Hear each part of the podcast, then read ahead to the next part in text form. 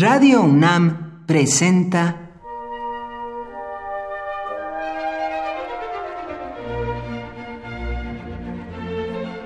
Cuaderno de los Espíritus y de las Pinturas por Otto Cázares.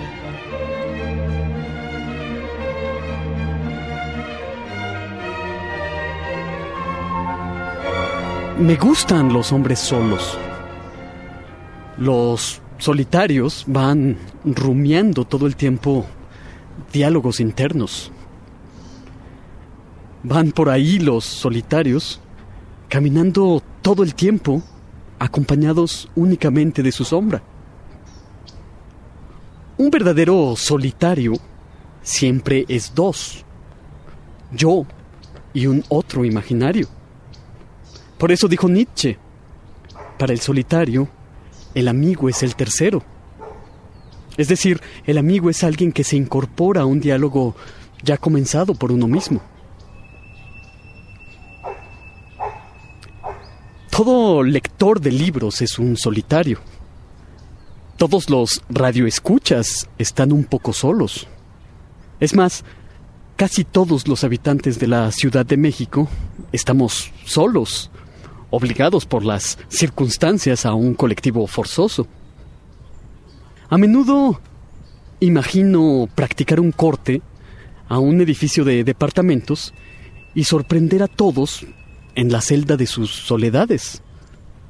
Un hombre solo lee un libro, al lado una mujer sola toma una ducha, arriba un joven solitario ve la televisión, en fin.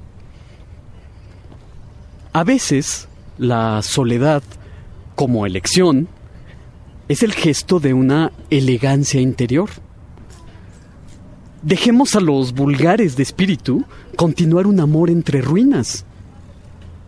Dejemos a los vulgares de espíritu continuar una famélica amistad, alimentándola solo de recuerdos, porque ya no da de sí.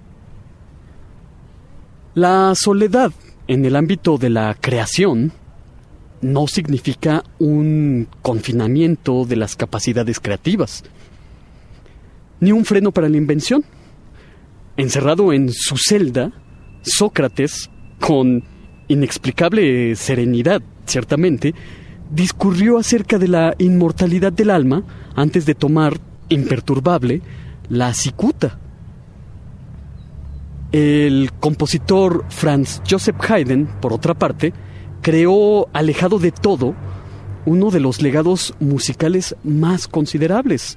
Compuso óperas, sonatas, misas, más de 100 sinfonías, y lo creó todo sin contacto con colegas de relieve, alejado de todo en el Palacio Esterhazy. Franz Joseph Haydn afirmó que alejado de todo y de todos, su trabajo tuvo por fuerza que ser original.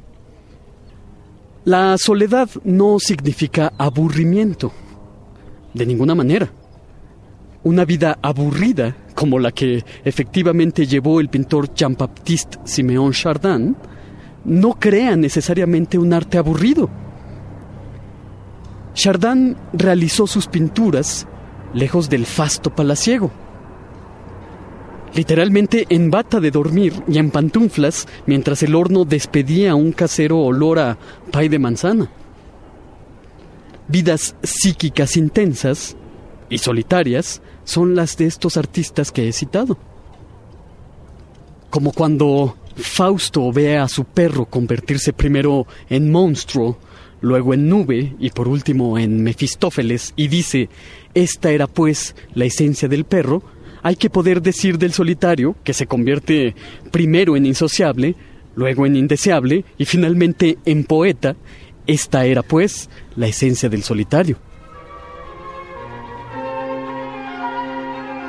Por hoy, Otto Cázares cierra el cuaderno de los espíritus y de las pinturas.